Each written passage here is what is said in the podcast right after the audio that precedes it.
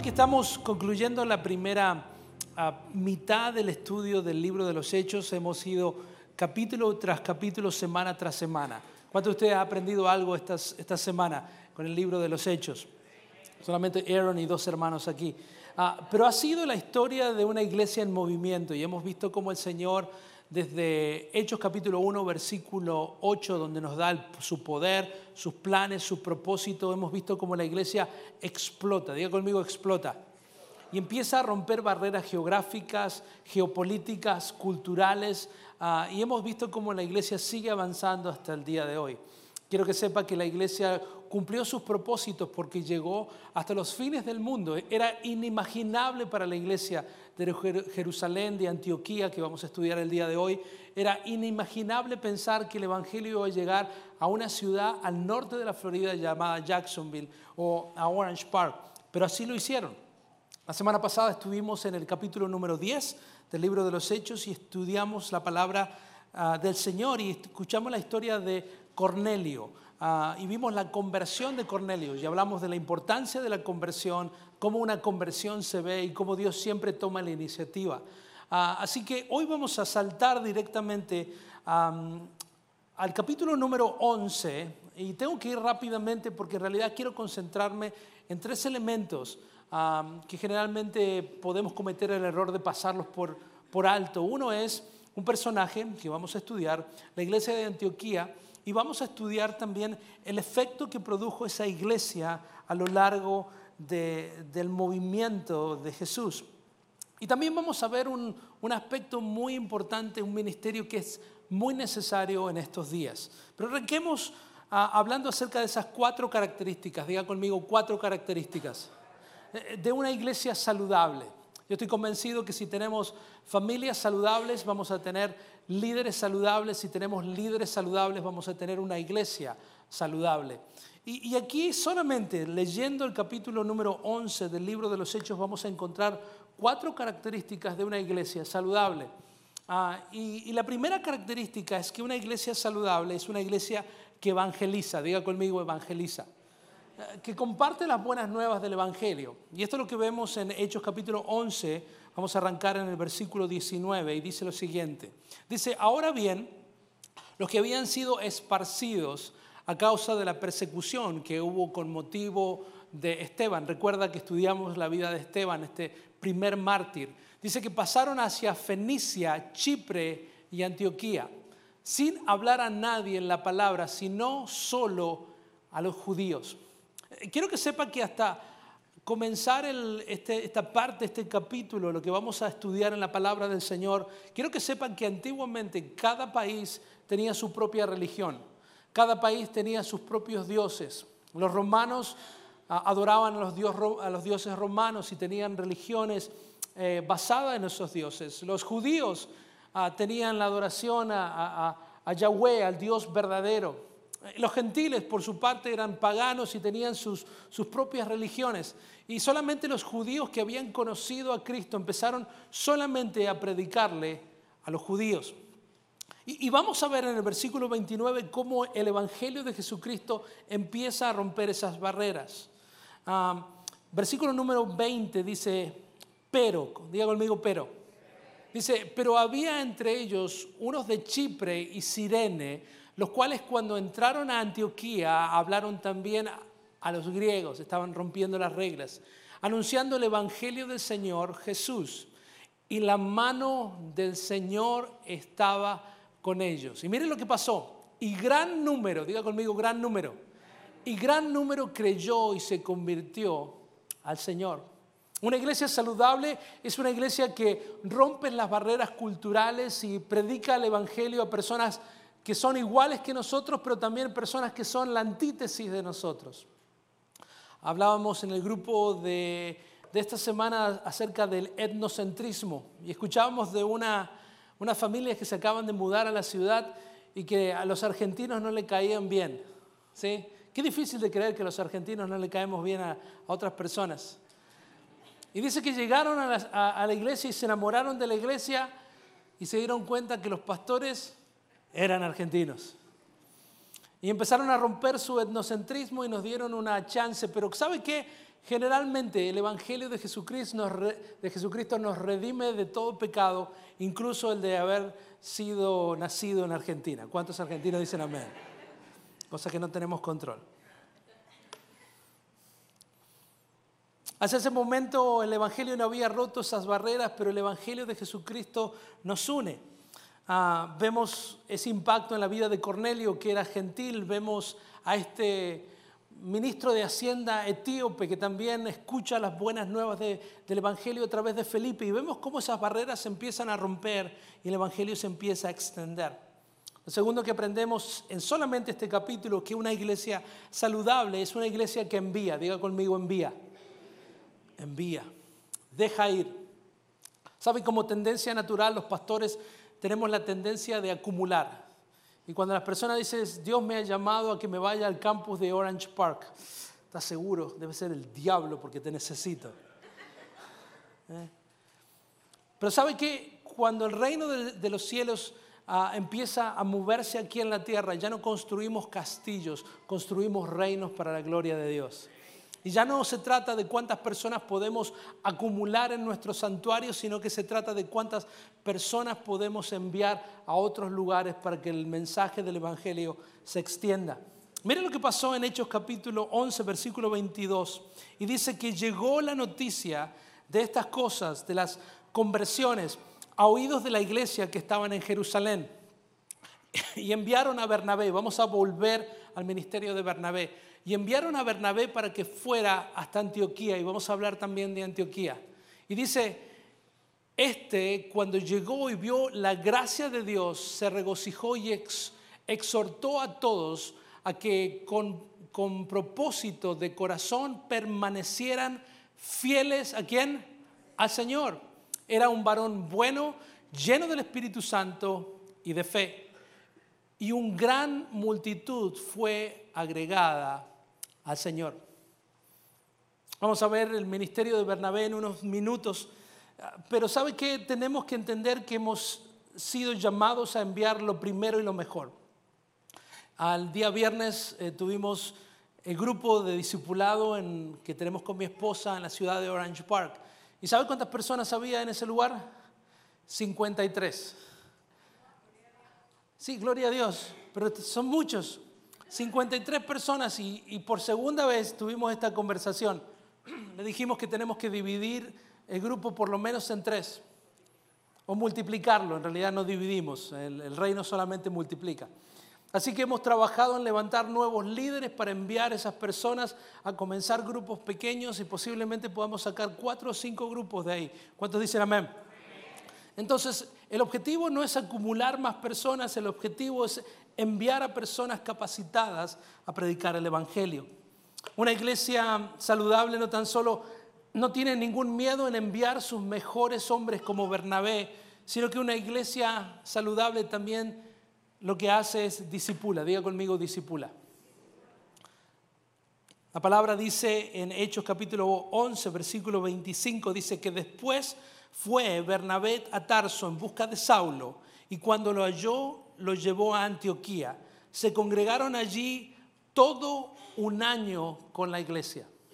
¿Sabe que podrían haber comenzado un ministerio y hubiesen comenzado el ministerio de evangelismo y hubiesen predicado el evangelio, pero se hubiese perdido la bendición? Pero dice que pasaron un año entero de su vida invirtiendo en esas personas. Nosotros creemos firmemente que no podemos separar el evangelismo del discipulado. Y yo no sé si es nuestra cultura occidental donde pensamos que es opcional, que podemos creer en el Evangelio, pero que no tenemos que asociarnos con un grupo de personas para que nos disipule. Mucho silencio acá. Pensamos que podemos aceptar a Jesús en nuestro corazón, pero que es opcional transformarnos en discípulos de Jesucristo. Y quiero decirle que no es opcional. Diga conmigo, no es opcional. No sé, quiero pensar en una en una lista de cosas que no son opcionales. Es como la pizza sin queso, no es opcional, ¿verdad? ¿Cuántos dicen amén? Como el arroz con gandules, es como que viene pegado. Sí, sí, es como el asado con empanadas. No sé, debe ser que tengo hambre a esta hora. Solo se me ocurren cosas de comida. Mi hermano, pero lo que estoy tratando de decirle que no podemos separar el evangelismo del discipulado, son las mismas cosas. Es por eso que si usted no es parte de un grupo, no es parte de una comunidad, usted se está perdiendo algo. Este hombre fue no tan solo a compartir las buenas nuevas y celebrar lo que Dios estaba haciendo, sino que pasó un año de su tiempo invirtiendo en la vida de ellos. ¿Sabe qué pasa en esos lugares, en esos círculos? No tan solo compartimos nuestras, lo que sabemos, sino que compartimos nuestras propias vidas. Lo que hace también una iglesia saludable no es tan solo que es una iglesia que disipula, sino que es una iglesia generosa. Diga conmigo generosa. Mira lo que pasa en Hechos capítulo 11, versículo 27. Simplemente estamos leyendo lo que está pasando. Bueno, no sé si leímos el 26 que dice, se congregaban allí todo un año con la iglesia y enseñaron a mucha gente, a los discípulos se les llamó cristianos por primera vez. Sé que volví para atrás. Pero sabe que cuando uno cree en Jesús, cuando es discipulado por otras personas, cuando vive en comunidad, las personas a nuestro alrededor empiezan a ver el fruto del cambio de nuestras vidas. Es por eso que hasta al menos que usted pase tiempo con cristianos, hable de lo que Cristo habla, usted no se va a ver como Jesús se ve. Lo que una iglesia saludable hace es que es una iglesia generosa, diga conmigo generosa. Y yo sé que estoy hablándole al choir, como dicen aquí en los Estados Unidos, estoy hablándole a personas que no necesitan escuchar esto, porque ustedes son una iglesia generosa. Es una iglesia que da, generosamente. De lo contrario, no podríamos tener los, los misioneros que tenemos y no podríamos participar de las iniciativas que participamos. La semana que viene voy a mostrarle las fotos desde que imprimimos esos 7000 workbooks hasta que llegaron hasta las manos de los chicos indígenas en Venezuela. Y es producto de la generosidad de ustedes que este tipo de cosas se pueden hacer. Mire lo que pasa, como, como digo que una iglesia saludable es una iglesia generosa, porque en Hechos capítulo 11, pero el versículo 27, mire lo que pasó, dice que en aquellos días unos, unos profetas descendieron de Jerusalén a Antioquía. Y mire lo que pasó. Y levantándose uno de ellos, Ágabo, daba a entender por el Espíritu que vendría una gran hambre en toda la tierra habitada la cual sobrevino en tiempo de Claudio. Entonces, mire quién dice, entonces, ¿quiénes son los creyentes? No, no, no, no, no.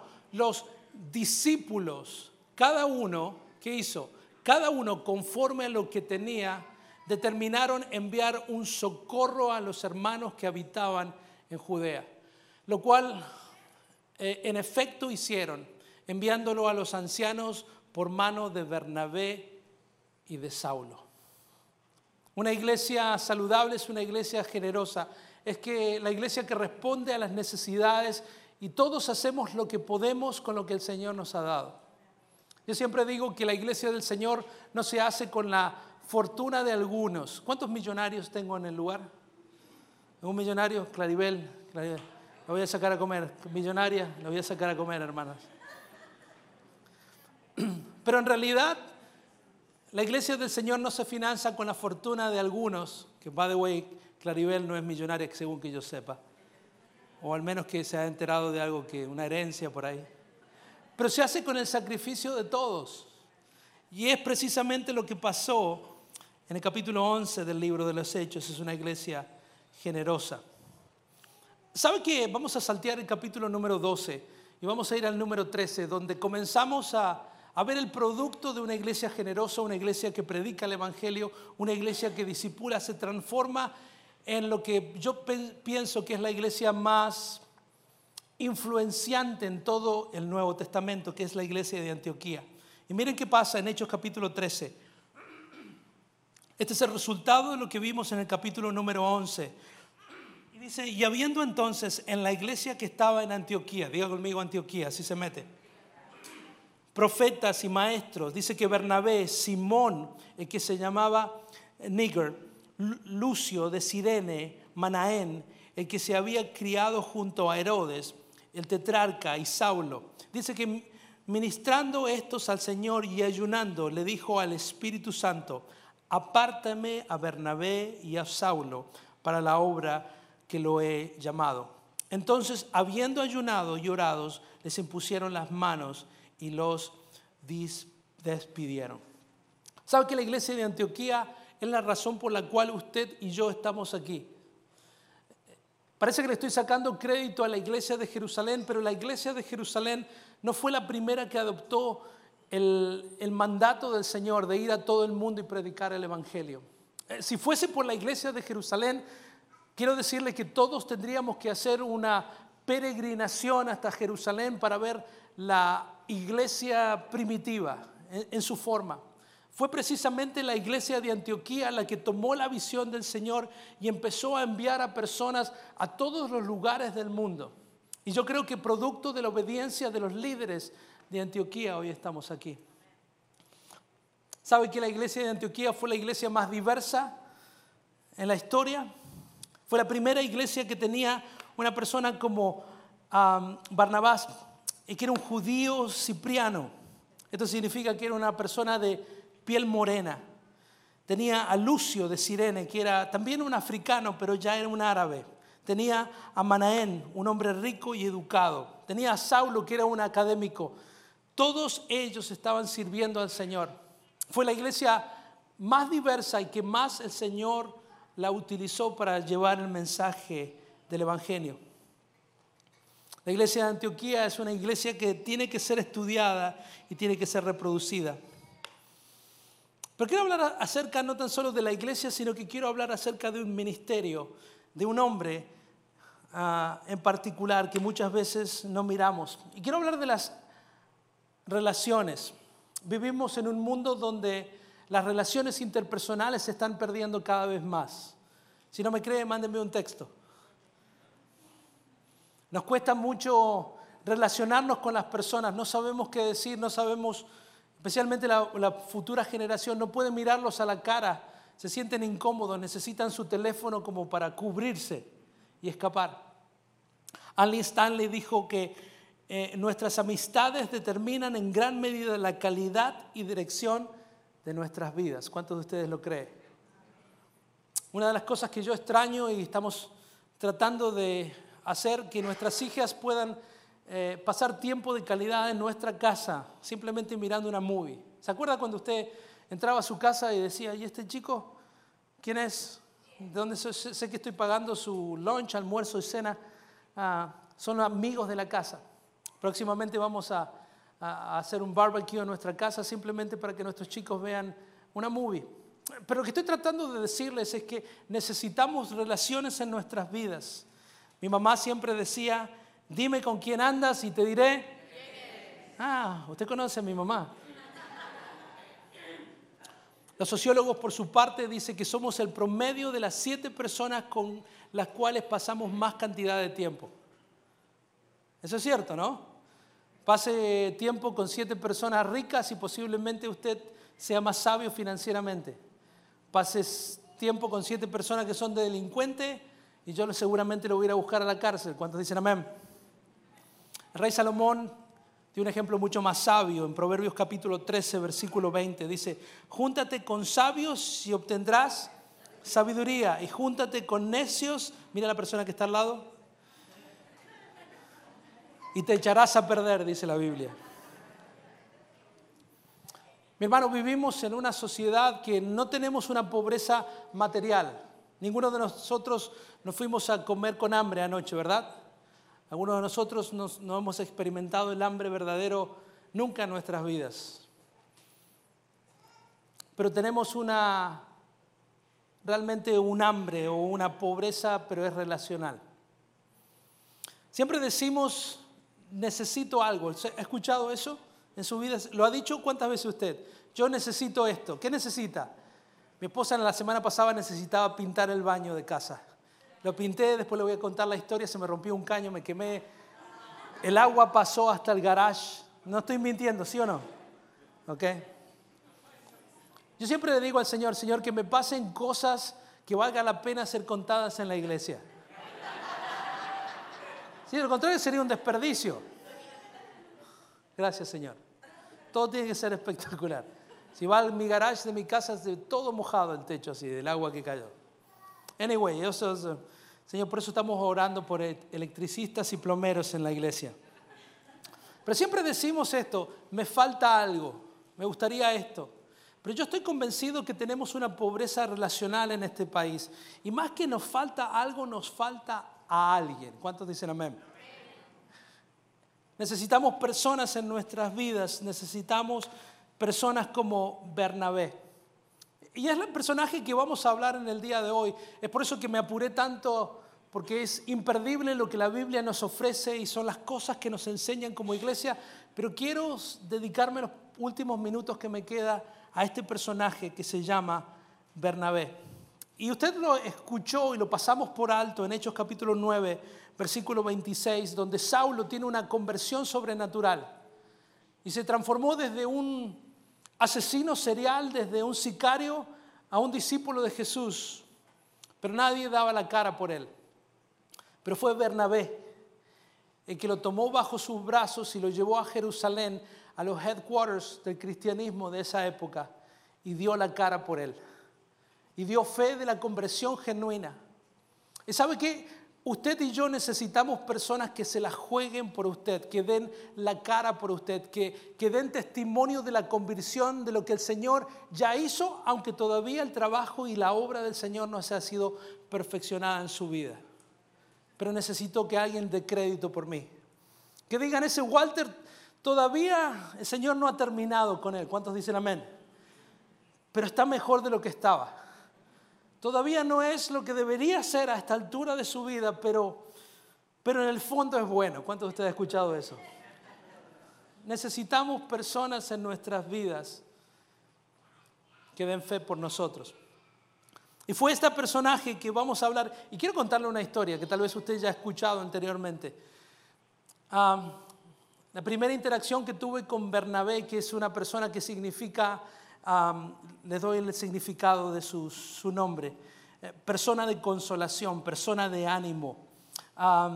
Eh, alguien que está ahí para animar, que tiene un, espíritu recto. Ah, cuando, cuando vine a los Estados Unidos hace veintitantos años atrás, estuve un año en el seminario y un grupo de americanos iba a Latinoamérica y me llevaron a mí como su traductor. Yo solamente un año había estado en el país. Así que podría decir que yo era un pichón de traductor, lo podría decir, ¿no? Era un rookie. Y recuerdo que fuimos con un grupo de pastores a, Argentina, a la ciudad de San Martín, a la provincia de Mendoza. Y junto con nosotros creo que fue un rookie de profeta, ¿ok? Yo era un rookie del inglés, pero estaba un, un profeta en development, estaba medio verde. O era un profeta menor, como dice mi esposa. No era un profeta mayor, era un profeta menor. Y entre el, rookie profeta y el rookie traductor, me acuerdo que terminamos un servicio yo estaba muy cansado. Y, este rookie profeta dice, tengo una palabra para el pastor de la iglesia. y yo dije, oh, Señor. Así que pasé y tuve que traducir. Y lo miró, me acuerdo todavía de él, grande, así de Pennsylvania, con una, con una voz grande, pelo largo, así, tenía como 300 pounds y una voz potente. Y dice, dice el Señor al pastor de esta iglesia. Y yo digo, ¿qué viene acá? No? Y le dice, ah, tú tienes, quiso decir, tú tienes el espíritu de Bernabé. Y sabe que en Bernabé, ¿no? El cariñoso, amable, de ánimo. ¿Y sabe qué dije yo? Delante de toda su iglesia, lo miré y, yo puse también la misma cara de profeta. Soy traductor, tú tienes el espíritu de Barrabás.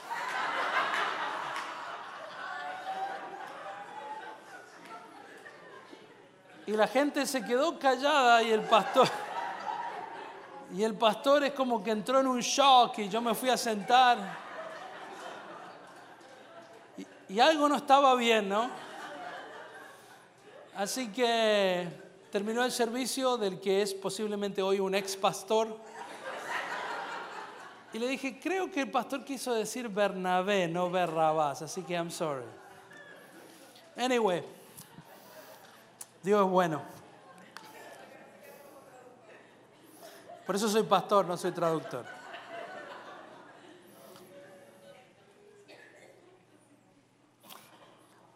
Pero quiero hablar acerca del ministerio de, no de Barrabás, sino de Bernabé. En inglés suenan igual para mí. Barabbas,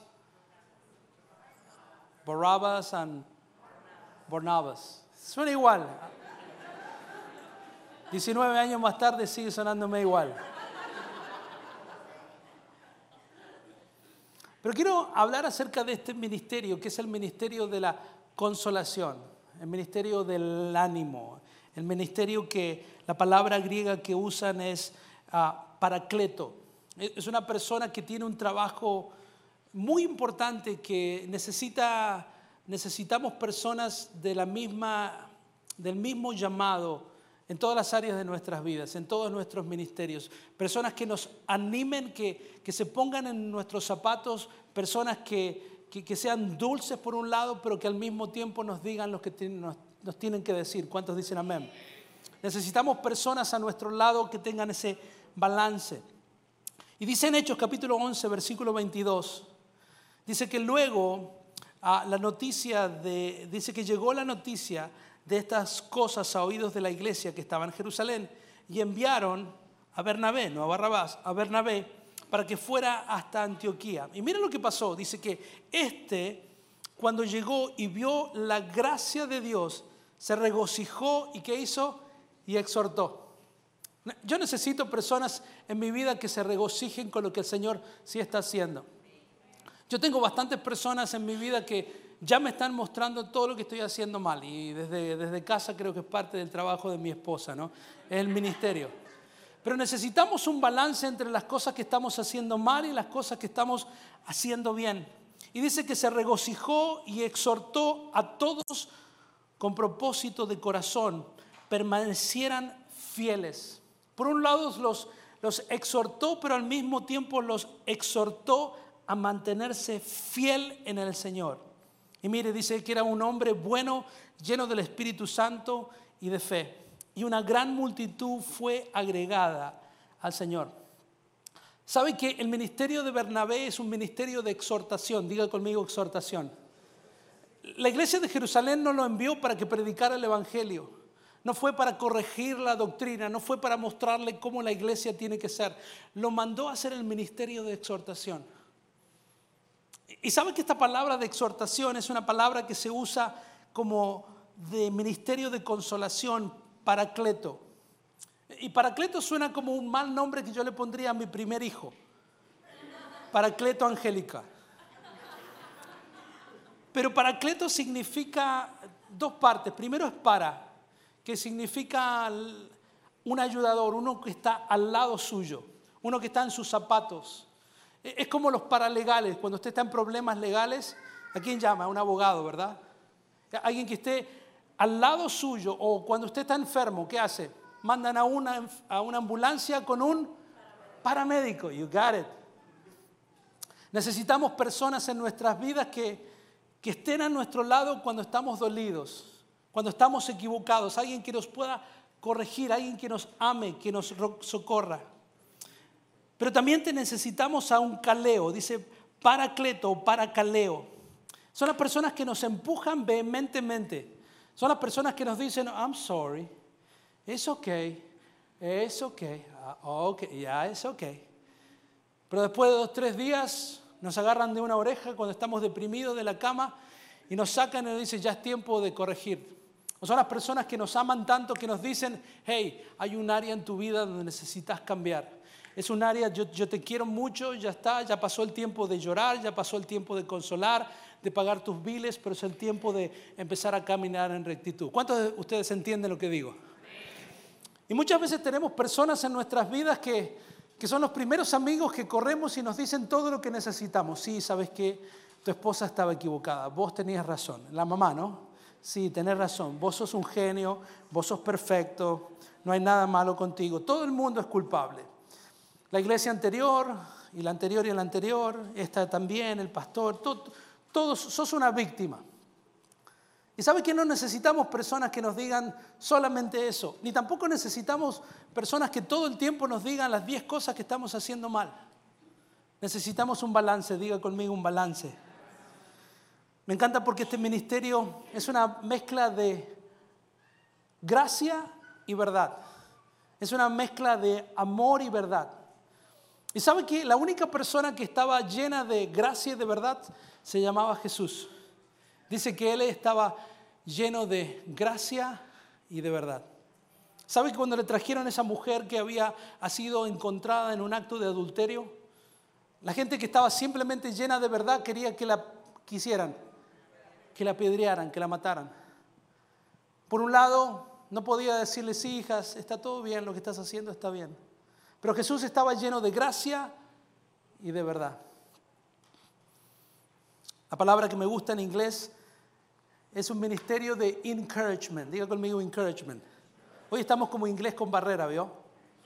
Entre Bernabé y Barrabás. Pero encouragement es que cuando alguien te da courage, cuando alguien te da ánimo, cuando alguien te pone coraje, cuando alguien te pone valor. Necesitamos personas así. Sé que el tiempo está avanzando. En Hebreos capítulo 3, versículo 13, quiero decirle que todos hemos sido llamados a ejercer este ministerio. Dice, antes bien, dígalo conmigo, exhortaos los unos a los otros, de vez en cuando, cuando sea solamente necesario. No, no, no, no, dice, exhortaos los unos a los otros cada día entre tanto que se dice hoy, en otras palabras, mientras, mientras todavía no se ha puesto el sol, necesitamos exhortarnos los unos a los otros. ¿Para qué? Para que ninguno de vosotros se endurezca por engaño del pecado. ¿Sabe que nuestro corazón sin ánimo, sin encouragement, se endurece naturalmente por nuestro pecado? Necesitamos una persona que hable a nuestras vidas, que nos diga lo que estamos haciendo bien, pero al mismo tiempo nos corrija en amor acorde a la palabra del Señor. De lo contrario, nuestro corazón se endurece. ¿Sabe lo que pasó cuando Jesús estaba a punto de ascender al cielo? Sus discípulos estaban en shock. No sabían qué hacer. Desde el capítulo número 13 del de, libro de de Hebreos vienen, vienen parafraseando el, el, estrés relacionado con el hecho de que Jesús está a punto de irse. Y dice la palabra del Señor que en, en Juan capítulo 14 el Señor está a punto de ascender, los discípulos están estresados. Y mire lo que Jesús le dice a sus discípulos y dice, y yo rogaré al Padre y os dará, dígalo conmigo, otro consolador para que esté con vosotros para siempre. Y el Espíritu de verdad, el cual el mundo no puede recibir, porque no le, no le ve ni le conoce, pero vosotros lo conocéis, porque vive con vosotros y está en vosotros. ¿Sabe quién es ese paracleto, ese consolador? Es el Espíritu Santo. ¿Cuántos dicen amén? Pero nunca lo había pensado porque estaba hablando del otro consolador del otro paracleto, de la otra persona que hace ese ministerio de animar en amor, con gracia y con verdad. Y la pregunta, ¿quién es el primero? Y la primera consolador es Jesús. Jesús es el primer paracleto, el primer persona en nuestras vidas que está con nosotros, en nosotros, a nuestro favor. Y lo sé porque en Primera de Juan capítulo 2 versículo 1 Jesús se muestra a sí mismo como el paracleto, como esa persona. Y dice, hijitos míos, estas cosas os escribo para, no, para que no pequéis. Pero si alguno ha pecado, dice que abogado tenemos para con el Padre. ¿Y quién es el abogado? ¿Quién es el paracleto? ¿Quién es el paralegal? Jesucristo, el justo. Yo creo que se ponga de pie para que no se me duerma. ¿Por qué estoy tan animado con este mensaje? Para recordarle que el Señor nos ha dado dos paracletos en nuestra vida, dos personas que nos animen. Uno es Jesús y es un paralegal. Y yo quiero que entienda lo importante de esto, porque Jesús es nuestro paralegal, es nuestro paracleto. ¿Sabe qué está haciendo?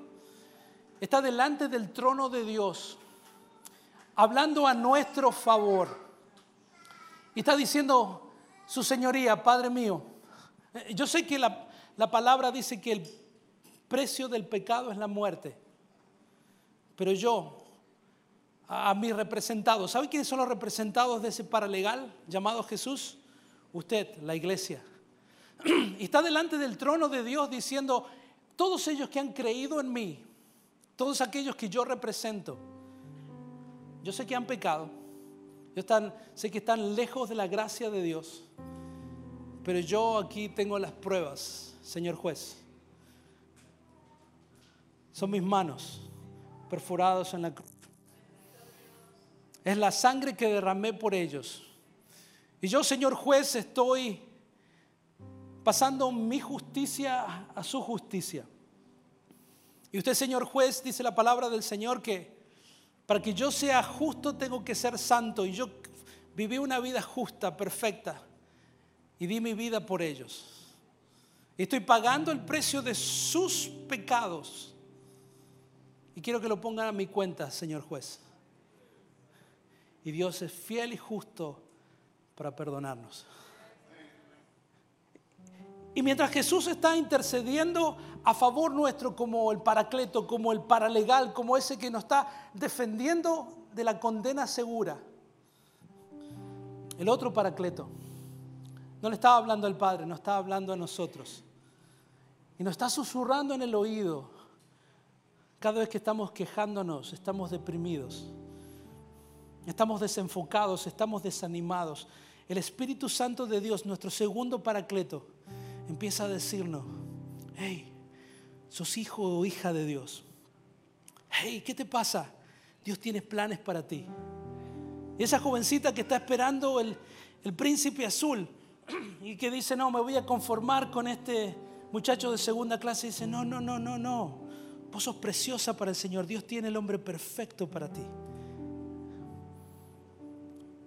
Y cuando empezamos a quejarnos y a decirnos, no sé, no puedo, no tengo, no valgo, empezamos a recordar lo que el Espíritu Santo nos dice acerca de Jesús. Sos valiosos porque pagaron el precio más alto por ti. Tú eres cabeza y no cola. Todas las cosas ayudan a bien a aquellos que han sido llamados acorde a sus propósitos. Y cuando entendemos que el Padre está haciendo trabaja un paralegal en el trono del Señor y está intercediendo por nosotros. Y empezamos a escuchar el Espíritu Santo de Dios recordándonos lo que el Señor hizo en la cruz por nosotros, para que vivamos una vida plena. No tan solo que vamos a tener una vida gozosa, sino que nosotros nos vamos a transformar en el paracleto de alguien más. Nosotros vamos a ser la persona que vamos a ser de ánimo, que vamos a amar a una persona, ponernos en sus zapatos sin condenarnos, pero simultáneamente, con tanta firmeza, recordarle que lo que está haciendo tal vez no es lo mejor y más saludable.